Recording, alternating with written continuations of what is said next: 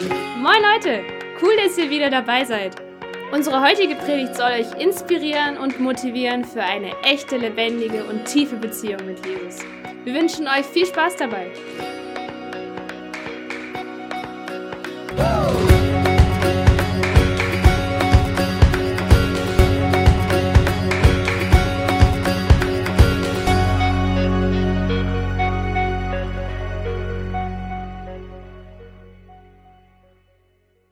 Habe ein richtig, nicht nur wichtiges Thema, sondern heute ein Thema, was tatsächlich richtig unter die Gürtellinie geht. Und deswegen, und deswegen möchte ich einfach, dass ihr tatsächlich fokussiert seid, richtig zuhört und alle Gedanken, die jetzt gerade da sind, einfach wegzuhalten, weil es wird hart. Und ähm, es ist aber zum Teil gut, aber manchmal tut die Wahrheit weh ähm, und die Bibel ist die Wahrheit. Deswegen bin ich mal gespannt, ähm, was heute Gott tut. Thema bedeutet oder ist heute, deine Veränderung beginnt jetzt. Teil 1. Warum Teil 1? Weil ich es noch nicht mal geschafft habe, die beiden Sachen tatsächlich in eine Sache einzupacken, sonst würden wir hier stundenlang sitzen. Ähm, das heißt, deine Veränderung beginnt jetzt und heute hat das Wort das Potenzial, dich tatsächlich zu verändern. Und ich glaube, du gehst auf jeden Fall heute verändert raus und denkst sogar über Gott anders nach als davor. Also nicht, weil es irgendwie ein Wort von mir ist oder irgendwie was zusammengeschlustert ist, sondern einfach, weil das Wort Gottes, weil das das Wort Gottes ist und das Wort Gottes verändert auf jeden Fall. Und zu Beginn habe ich uns eine Bibelstelle mitgebracht in Hosea 2, Vers 16. Ich will sie in die Wüste führen, sagt Gott, und dort zu ihren Herzen sprechen. Und ich wünsche mir jetzt einfach, dass wir tatsächlich hier in einer Wüste sind, wo wir einfach unsere Alltagssorgen komplett einmal weglegen können, unsere Gedanken, die uns ganze Zeit irgendwie dahin führen oder dahin führen oder morgen zu irgendeinem Termin oder irgendwie was heute passiert ist oder so, sondern hier soll tatsächlich eine Wüste jetzt sein und das Herz soll offen sein. Das heißt, dein Kopf, deine Gedanken, damit tatsächlich der Herr heute zu dir sprechen kann und nicht ich, sondern der Heilige Geist. Warum ist das Thema heute wichtig? Und das sagt Matthäus 7, Vers 22 bis 23, was sehr hart ist. Am Tag des Gerichts werden viele zu mir sagen, aber Herr, wir haben doch in deinem Auftrag prophetisch geredet. Herr, wir haben doch in deinem Namen Dämonen ausgetrieben und viele Wunder vollbracht. Aber ich werde ihnen entgegnen, ich habe euch nie gekannt. Ihr habt meine Gebote mit Füßen getreten, darum geht mir aus den Augen. Stellt euch wirklich vor, ihr seid gerade oben vor der Tür tatsächlich. Jesus kommt zu dir und sagt, du darfst nicht rein. Und du sagst, hä? Aber Herr, sie sagen das selber, wir haben doch für dich was getan. Wir haben dir doch gedient. Aber der Herr guckt dich dann einfach an und sagt, hey, sorry, wer bist du? Ich kenne dich nicht. Und wir lesen vielleicht sehr oft drüber, aber stellt euch, euch tatsächlich mal vor, wie hart es tatsächlich ist. Und ich will das selber nicht durchmachen. Ich will nicht dorthin gehen und von Jesus hören, wer bist du? Ich habe dich nie gekannt, auch wenn du mich hernennst. Wer bist du? Und deswegen ist das Thema einfach so wichtig, auch sich zu verändern oder heute ein Teil der Veränderung zu sein ähm, oder sich selber verändern zu lassen, damit, wenn man nach oben geht, dass der Herr sagt, hey, komm rein, ich kenne dich. Du bist Lennart, du bist Simon, du bist Ilja und sonst was. Deswegen ist es so wichtig, stellt euch vor, wie real das ist. Das ist nicht nur irgendwie, keine Ahnung, eine, ein Märchen oder so, das ist real. Und die Frage ist zum Teil, ist Gott wirklich dein Herr? Ist er wirklich dein Herr? Wir sagen immer und singen natürlich, hey, du bist unser Retter und so weiter, unser Erlöser. Manchmal singen wir auch, du bist Herr, aber frag dich mal wirklich, ist Gott wirklich dein Herr? Denn Gott will eine intime Beziehung mit dir haben im Alltag und nicht hier oder so, sondern im Alltag. Und die Frage ist, hast du sie? Hast du diese intime Beziehung mit dem Herr oder sagst du das nur?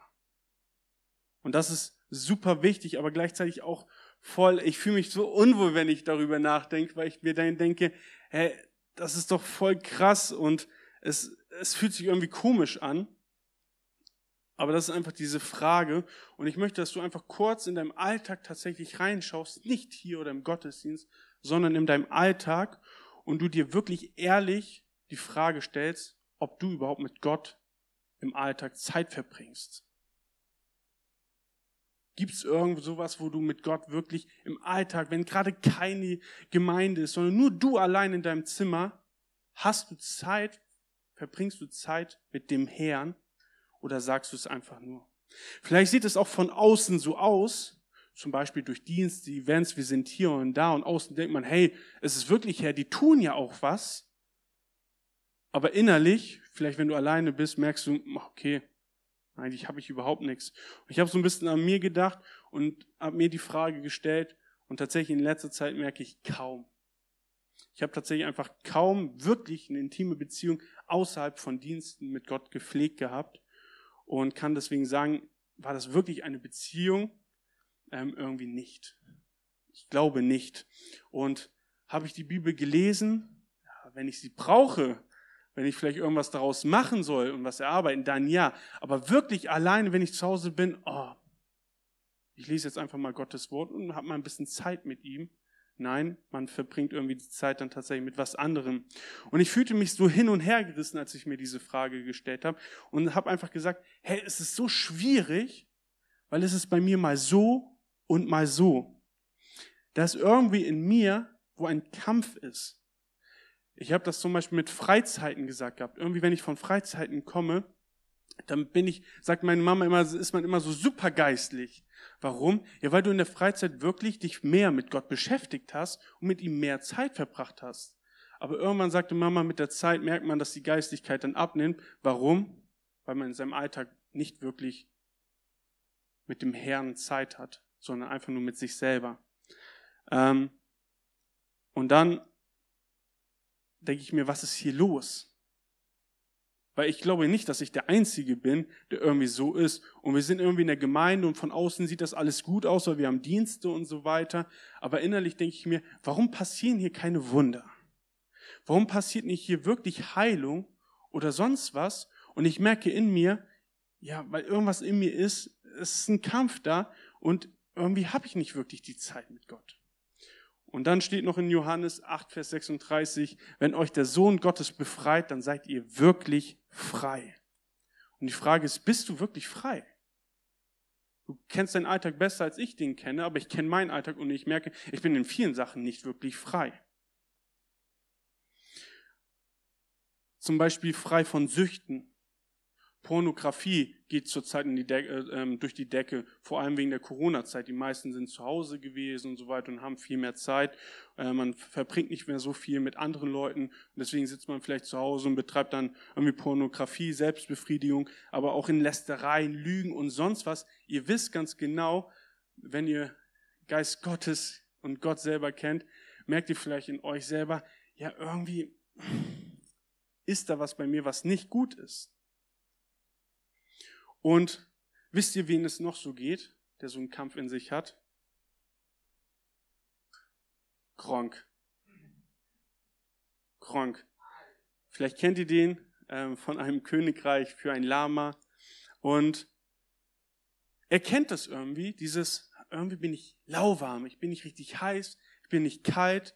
Ähm, er merkt in sich so einen Kampf, aber sagt, hey, okay, ich habe diese Süchte vielleicht in mir oder Pornografie betreibe ich oder sonst was, ähm, aber so bin ich eben. Ähm, ich bin so, wie ich bin, oder ich sage selber zu mir, ich bin halt ein Stressesser. Ich bin einfach ein Stressesser, ja, ich bin einfach so. Ich merke in mir, wenn ich Stress habe, esse ich was. Was bin ich? Ich bin ein Stressesser einfach.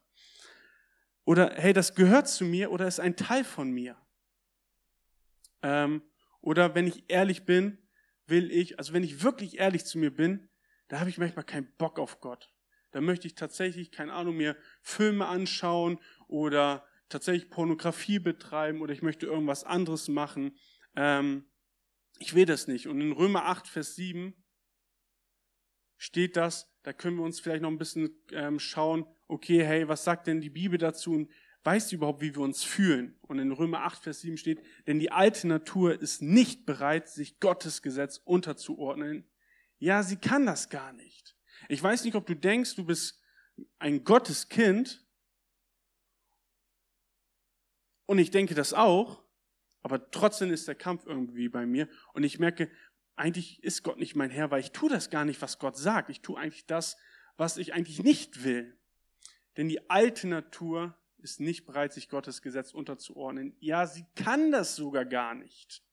Die Bibel sagt selber, du kannst es nicht. Und in Römer 6, Vers 16, entweder entscheidet ihr euch für die Sünde und werdet sterben, oder ihr hört auf, ihr hört auf Gott und er wird euch annehmen. Hey, wir reden hier über eine Entscheidung, aber merkt einfach Gott nicht, wie schwierig das tatsächlich bei uns ist? Merkt er einfach gar nicht, wie, was, was man für einen Kampf in sich führt, dass man eigentlich irgendwie das Gute und das Nicht-so-Gute kennt und irgendwie entscheidet man sich vielleicht doch mehr für das Nicht-Gute, aber wundert sich irgendwie, dass man Gott nicht erlebt oder nicht wirklich Gott zu einem redet im Alltag. Ja, warum nicht? Weil man auch keine Zeit mit ihm verbringt. Und nicht nur Kronk kennt das Problem, sondern es kennt auch ein echter Mensch, vor allem ich kenne es, ihr auch, aber vor allem in der Bibel lesen wir, von einer Person, die das genauso kennt, und das ist Paulus. Paulus sagt selber, ich verstehe ja selbst nicht, was ich tue. Das Gute, das ich mir vornehme, tue ich nicht, aber was ich verabscheue, das tue ich.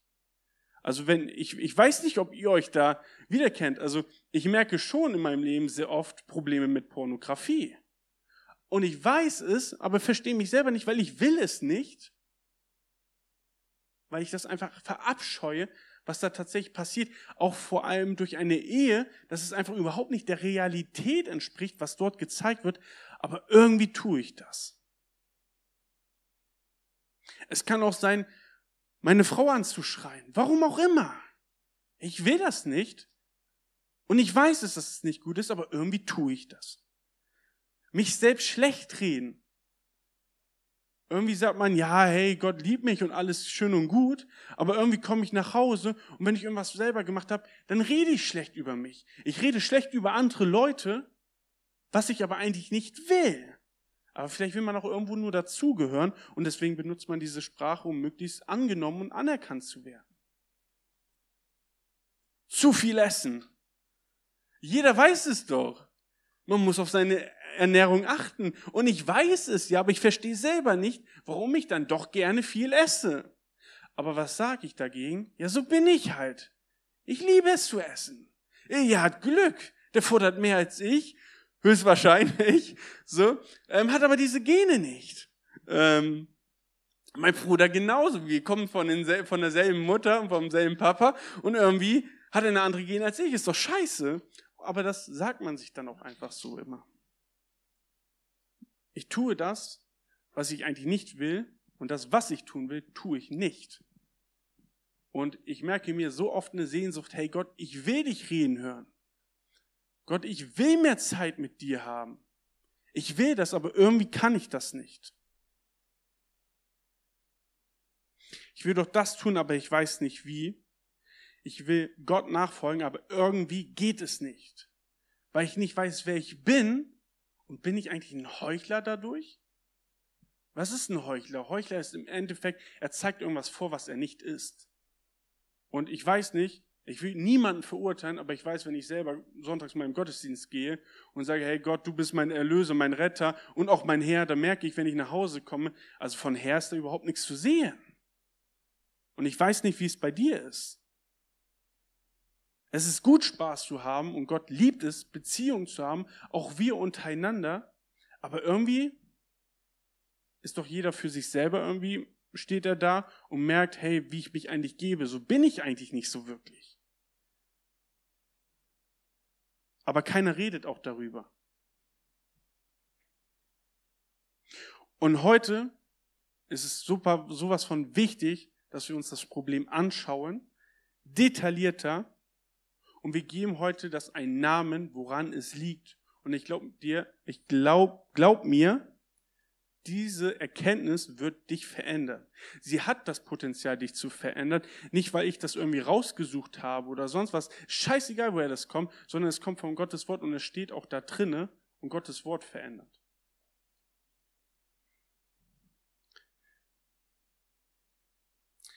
Es kann, und ich, zumindest bei mir kann ich das ganz klar sagen, durch diese Erkenntnis verändere ich mich schon. Und ich bin in einer Veränderung drinne, was auch manchmal nicht so hart ist, aber ich kann da noch nicht so viel zu sagen, weil es gibt ja noch einen Teil 2. Die heutige Frage, die wir uns also stellen, ist, was ist dieses in mir, was gegen Gott rebelliert und wo kommt es her? Das ist ganz wichtig. Was ist dieses in mir, was gegen Gott rebelliert und wo kommt es her? Weil ich will eigentlich nicht gegen Gott rebellieren, aber irgendwas steckt in mir, das mich dazu zwingt.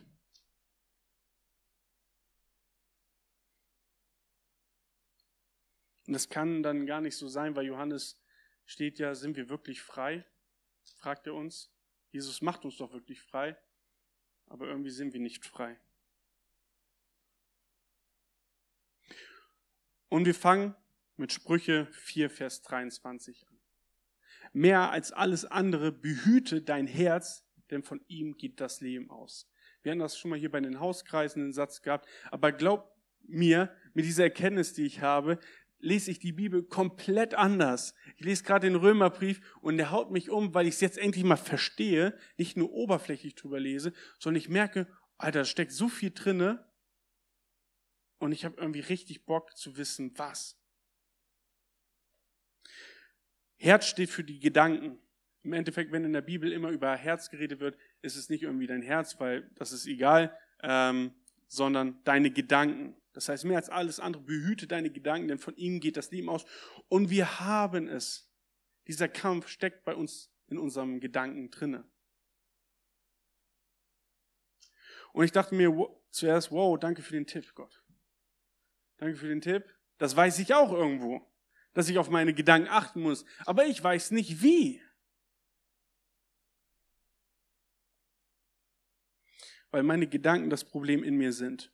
Aber wir lesen hier auf jeden Fall ein biblisches Prinzip. Und das biblische Prinzip ist von innen nach außen leben. Von deinen Gedanken aus geht das Leben.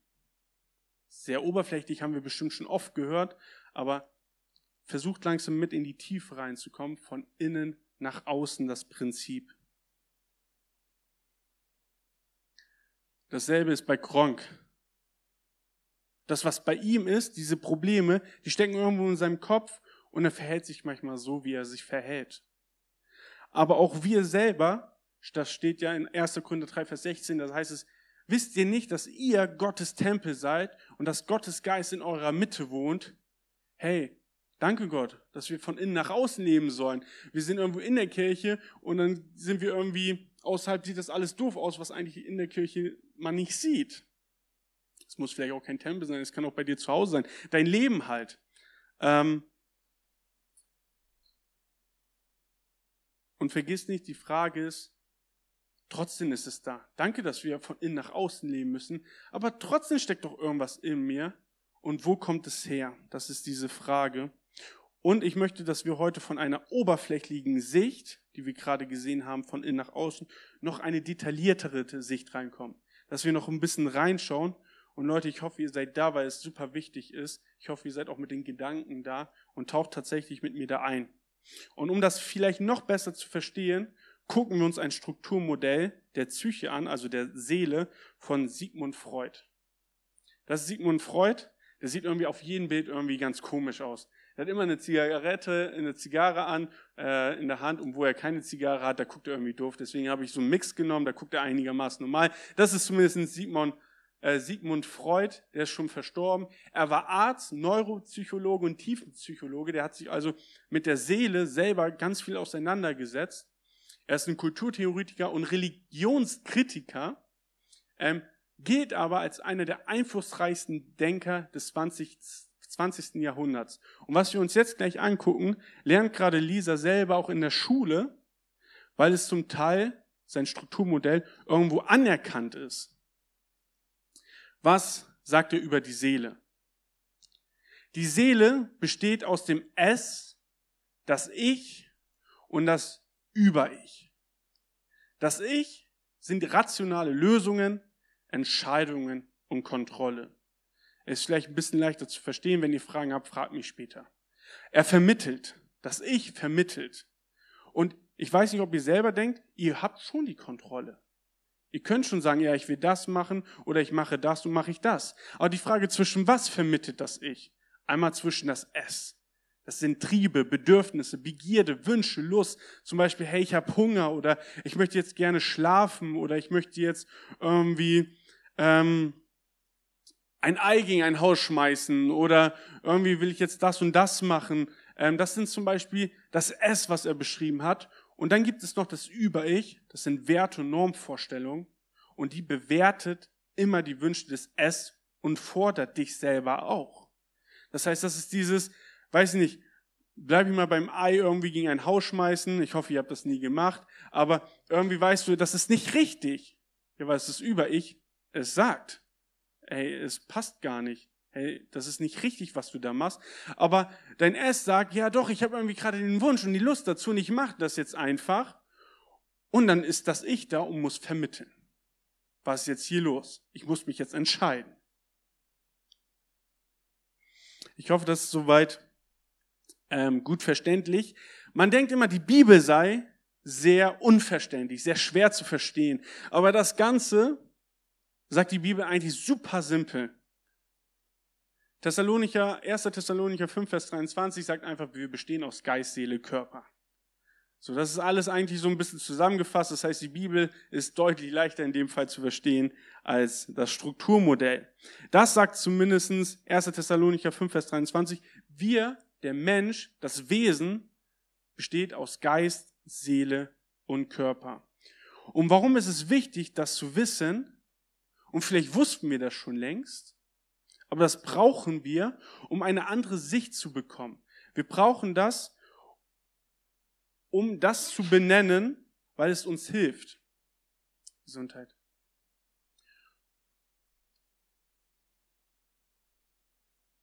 Dieses Strukturmodell, was er über die Seele gesprochen hat, wo Lisa mir das ähm, selber gesagt hatte, habe ich diese Verbindung, auch sie auch schon und ich auch, weil wir davor drüber geredet hatten, hatten wir das irgendwie zusammengepackt und es hörte sich so an. Hey, die Seele, das bin eigentlich dieses Ich von diesem Strukturmodell. Der Körper ist das S, wo die Begierde, Wünsche und Lust herkommt und der Geist ist dieses Über-Ich, diese Wertnormstellung.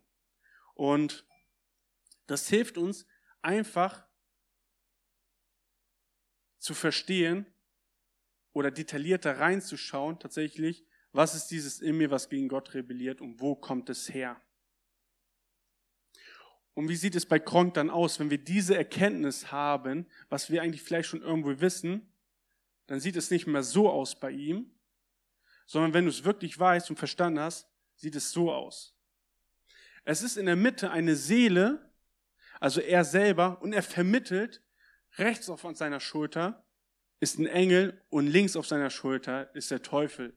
Und es ist irgendwie super einfach, weil ich habe das schon so oft gesehen, aber es ist genauso wie bei der Bibel. Du kannst so viel lesen, du kannst sagen, ja, Gott liebt dich, aber irgendwie fühlst du es nicht und du merkst es nicht. Warum? Weil du es nicht wirklich erkannt hast. Und das hilft uns einfach nicht so zu schauen, sondern tatsächlich detaillierter und da können wir es zuordnen mehr. Und wenn ihr vielleicht diesen Film schon mal geguckt habt, der Engel und der Teufel, die stehen sich auf jeden Fall feindlich gegenüber. Der eine will, ich sag mal, sehr einfach Scheiße bauen und der andere will das Gute tun und der Kronk selber hört sich beide Seiten an und denkt sich nur, ja, okay, ähm, was mache ich jetzt davon? Weil von einer Sache muss ich mich, für eine Sache muss ich mich entscheiden. Und wir sind ja ein Tempel Gottes, sagt die Bibel, und deswegen schauen wir uns dazu nochmal einen Tempel an. Von dem Prinzip von innen nach außen nehmen ist ja auch alles schön und gut, aber dann sieht es bei uns so aus, aber durch diese neue Erkenntnis zum Teil werden wir eine andere Sicht drauf haben. Und zwar gucken wir uns jetzt einfach mal die, den Tempel von innen an. Ein Tempel sieht so ungefähr von innen aus. Es gibt einmal vorne einen Vorhof. In der Mitte ist der Tempel, also im Haus ist dann der Tempel und im Tempel gibt es noch Gott, also das Allerheiligstum, da wo sich dann Gott selber befindet, wo dann ihr in der Bibel lesen kann, dass zum Beispiel da nur, glaube ich, einmal im Jahr ein Priester reingehen darf und er darf nicht mit Sünde sein, weil sonst stirbt er irgendwie so. Ähm, so ist ein Tempel aufgebaut. Und jetzt verbinde ich das mal mit dieser Erkenntnis von Körper, Seele und Geist. Die Seele ist der Tempel, ist auch genauso der Mittelpunkt. Und auf der einen Seite steht es im Römer 8, Vers 11, der Geist Gottes, der Jesus von den Toten auferweckt hat, lebt in euch. Das heißt, wir sind ein Tempel, so sieht ein Tempel vom Aufbau aus, und in unserem Tempel, in uns befindet sich der Geist und die Seele. Und somit ist Gott in unserem Leben. Wo der Vorhof ist, es steht jetzt in Römer 6, Vers 12, wäre jetzt der Körper. Achtet darauf, dass euer vergänglicher Körper nicht von der Sünde beherrscht wird und ihr seinen Begierden nicht nachgibt. Hä? Gott ist doch in uns. Wo Gott ist, kann doch keine Sünde sein. Warum sagt ihr jetzt hier, hey, lasst euch nicht von der Sünde beherrschen, euren Körper nicht beherrschen? Und im Endeffekt sieht der Tempel vollständig so aus. Im Tempel, also wir sind der Tempel Gottes und wir sind die Seele und wir haben in uns den Geist, also Gott selbst, aber wir haben auch noch einen Körper, wo die Sünde drinne steckt.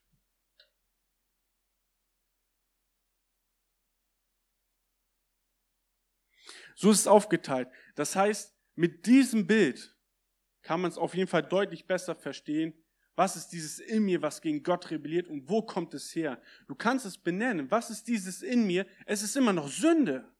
Obwohl man vorne sagt, hey, du bist frei von aller Schuld. Jesus sagt, hey, ich bin für dich gestorben und habe deine ganzen Sünden auf mich genommen. Hä, das macht doch keinen Sinn. Mit diesem Bild macht es schon Sinn. Gott lebt in dir und du bist frei von aller Schuld. Du sollst aber aufpassen, darauf achten, weil der Körper ist noch Sünde. In ihm steckt noch Sünde drinne. Das heißt, Lohn der Sünde ist der Tod und frag dich mal, warum der Körper nicht mit in den Himmel kommt. Weil da noch irgendwo Sünde ist. Und jetzt können wir es ein bisschen besser verstehen, warum handle ich so, wie ich handle. Warum ist bei mir so dieser Kampf, ist vielleicht noch detaillierter so gezeigt worden? Ja, weil bei mir Gott ist und Gott ist dieses Über-Ich, was durch mich reden möchte. Und ich muss als Seele vermitteln und es ist schwierig, weil vom Körper kommen alle Begierden, alle Lüste. Also wir können ganz Zeit auf Pornografie oder so reingehen, auf Selbstbefriedigung und sonst was. Oder keine Ahnung, den einen irgendwie niedermachen, damit ich mich besser fühle. Das kann so viel sein und ich weiß nicht, welche Probleme du im Alltag hast, aber ich habe das erstmal mein Leben, versuche ich, das dauert aber auch ein bisschen, mich so zu analysieren.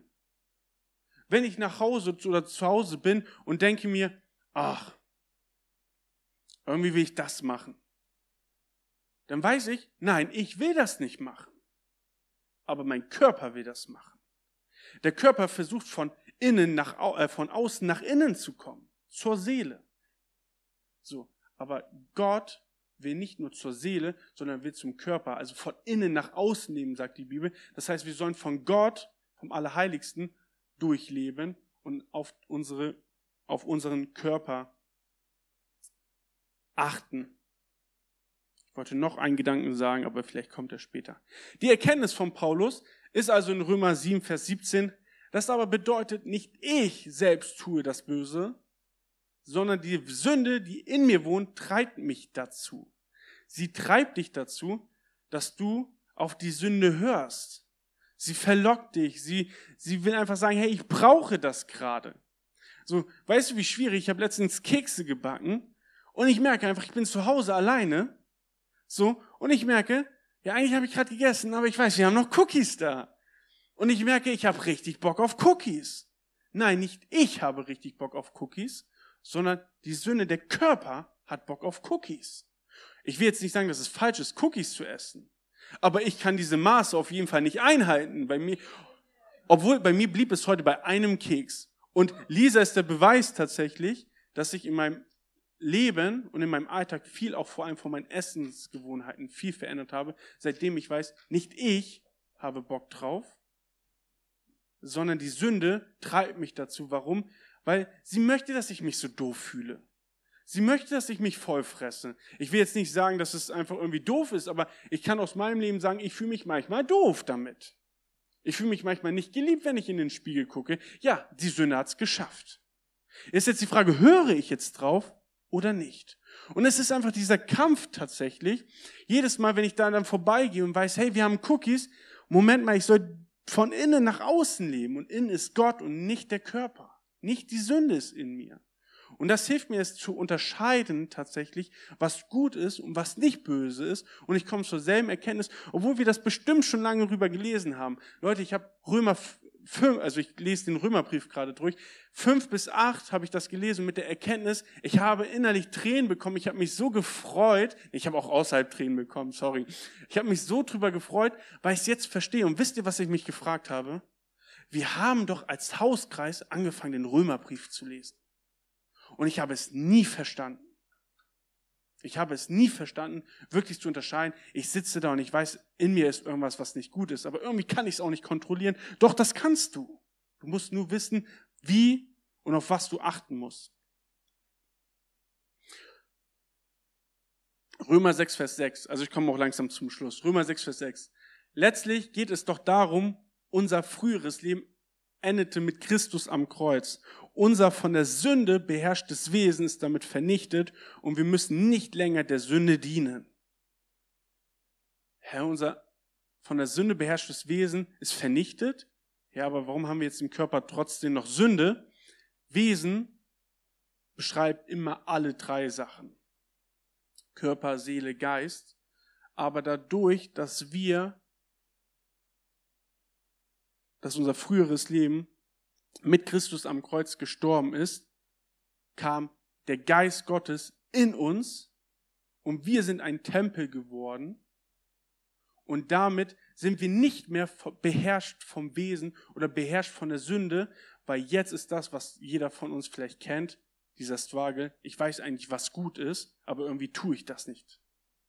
Auf einmal sind wir nicht beherrscht, sondern wir können entscheiden, wie wir das gelesen haben am, noch am Anfang bei Kronk.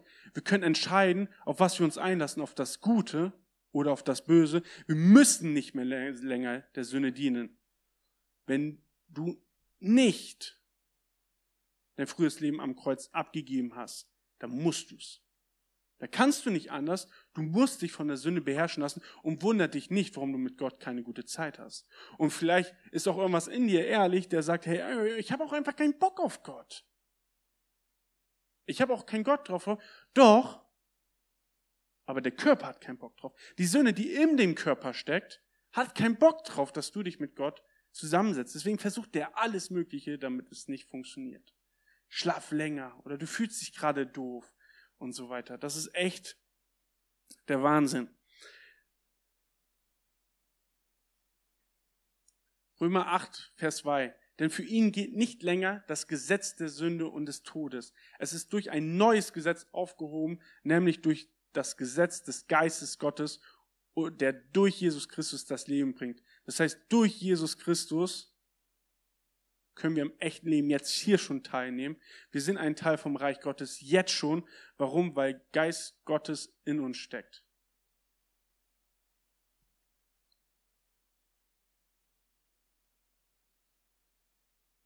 Römer 8, Vers 4. So kann sich in unserem Leben der Wille Gottes erfüllen wie es das Gesetz schon immer verlangt hat. Denn jetzt bestimmt Gottes Geist und nicht mehr die sündige menschliche Natur unser Leben. Da sehen wir es, jetzt ist auf einmal der Geist Gottes bei uns gewesen, denkt an den Tempel und jetzt fängt an dieser Kampf. Und glaub mir, dieser Kampf wird nie zu Ende gehen. Diesen Kampf wirst du immer wieder führen, weil der Körper, der in sich die Sünde noch trägt, hat keinen Bock drauf, dass er benutzt wird für Gottes Reich. Das ist aber das Ziel. Das Ziel ist es nicht nur, von Gott einfach die Seele, zur Seele zu kommen, sondern er möchte auch komplett raus zum Körper und möchte, dass du Werkzeug bist für Gottes Reich. Aber wir lesen hier, hey, unser Körper ist eine sündige menschliche Natur und irgendwann muss er sterben. Warum? Weil die Sünde dann komplett, komplett weg ist.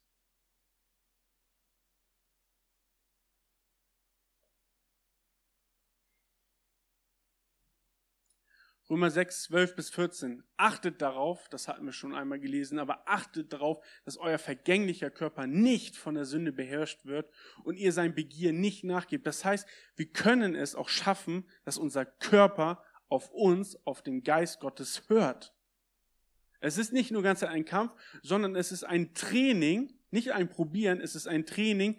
Es ist machbar und schaffbar, dass wir den Körper dazu bringen, den Geist, auf den Geist Gottes zu hören. Es dauert furchtbar lange, aber irgendwann, vielleicht nach sechs Monaten, vielleicht weniger oder mehr, in einzelnen Bereichen, kommt drauf an, wo du das auf jeden Fall richtig verfolgst, kann es sein, dass du in dem Fall gar keine Begier mehr hast. Dann kannst du vielleicht mal einmal kurz irgendwie rausgehen und du siehst irgendwie ein Bild, wo, keine Ahnung, ein halbnackter Mann oder eine Frau irgendwie abgebildet ist, aber du kannst auch einfach weggucken und der Körper lockt dich da nicht nochmal hin und sagt, ja, guck dir das mal genauer an. Es ist einfach so ein automatisch nicht, oh, ich darf das nicht, ich darf das nicht. Das ist wieder der Kampf, sondern du schaffst es, dass der Körper, dein Körper nicht mehr von der Sünde beherrscht wird. Und deswegen kannst du einfach nur mal weggucken, weil du lebst aus dem Geist von innen nach außen. Nix, keinen einzigen Teil eures Körpers sollt ihr der Sünde als Werkzeug für das Unrecht zur Verfügung stellen. Ich weiß nicht, wie es in deinem Leben ist.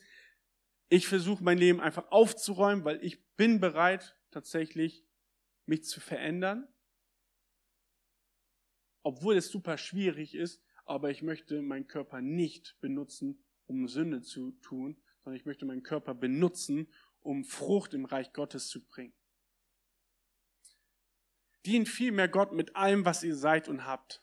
Als Menschen, die ohne Christus tot waren, aber durch ihr neues Leben bekommen haben, sollt ihr jetzt Werkzeuge in Gottes Hand sein. Benju. Danke Gott. Damit er euch für seine Ziele einsetzen kann. Hey, das ist das Ziel. Und dieses Ziel ist nicht einfach, ja, ich habe Gott mein Leben gegeben, jetzt kann ich ein bisschen mal hier so tun und ein bisschen sagen, hey, du bist mein Retter und Erlöser, aber ja, hey, ich merke ja die Sünde in mir und irgendwie kann ich auch nichts dagegen tun, deswegen lebe ich jetzt mein Leben so weiter oder nicht. Hey, du bist gerettet. Ah, ich will auf das Thema noch nicht so drauf eingehen, weil es erst ab Teil 2 kommt. Aber du bist gerettet, aber trotzdem musst du noch eine Treppe steigen. Trotzdem musst du dich verwandeln. Es ist so schwierig, nein, ich, ne, ich will darauf nicht sagen, das mache ich dann Teil 2 einmal. Letzter Vers. Die Sünde hat ihre Macht über euch verloren, denn ihr seid nicht länger an das Gesetz gebunden, sondern ihr lebt von der Gnade Gottes. Leute, ich weiß schon, was im Vers 12 und 14 noch mehr drinne steckt als ihr das jetzt so lesen könnt. Und mit dem fahren wir tatsächlich nächste, nächsten Freitag direkt wieder ein, weil da steckt noch so ein Bild hinter, was euch es noch einfacher macht. Und das ist super cool. Aber die Sünde hat ihre Macht über euch verloren. Ihr müsst nicht mehr drauf hören. Warum? Weil der Geist Gottes dann in dir wohnt. Und diese Erkenntnis, ich kann nur von mir reden, verändert alles. Ich habe mich natürlich noch ein bisschen mehr beschäftigt und ich kenne schon den Teil zwei und glaubt mir Leute, also wenn ihr das gehört habt und ich gehe, und das wird auch praktisch dann, und ich werde euch noch ein, zu anderem ein Buch geben, und glaubt mir, wenn ihr es da nicht umsetzt, dann weiß ich auch nicht mehr. Dann weiß ich auch nicht mehr. Dann wollt ihr auch einfach nicht. Aber dann ist es auch in Ordnung, dann weiß man, woran man auch irgendwo ist. Aber ich, vielleicht ist es, ich hoffe nicht, dass es verurteilt ist, sondern hey, ich freue mich so drüber, über diese Erkenntnis, weil das verändert einfach alles. Wo ich das Lisa erzählt habe, hat sie gesagt gehabt, hat sie mich angeguckt, wir haben gegessen und hat sie gesagt, irgendwie fühle ich mich jetzt komisch.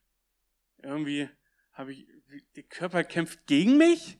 Warum kämpft der Körper gegen mich? Ich will nicht, dass er gegen mich kämpft und so weiter. Ja, aber doch. Tut er, solange, bis du komplett von innen nach außen lebst und er nicht mehr ein Werkzeug der Sünde ist.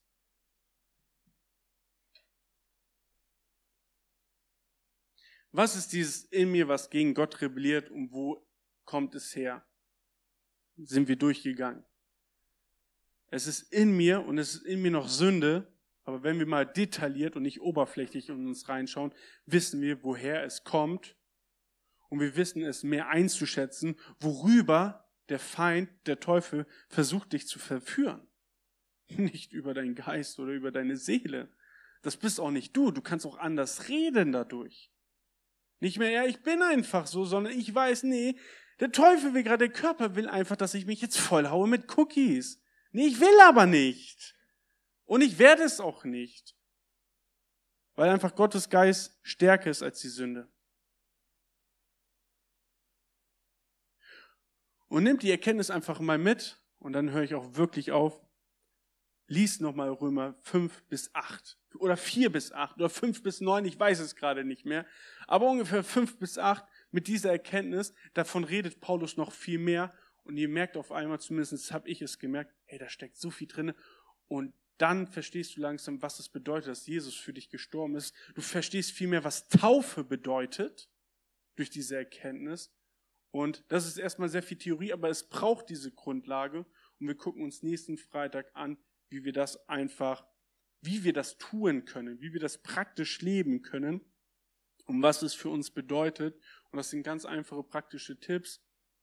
Bis dahin habe ich noch eine Woche wieder hinter mir, habe noch ein bisschen mehr Erfahrung. Ich kann euch tatsächlich dann noch vielleicht aus meinem Leben noch mehr sagen, tatsächlich, was es bewirkt hat und wodurch ich merke, dass es gut ist, diesen Schritt zu tun.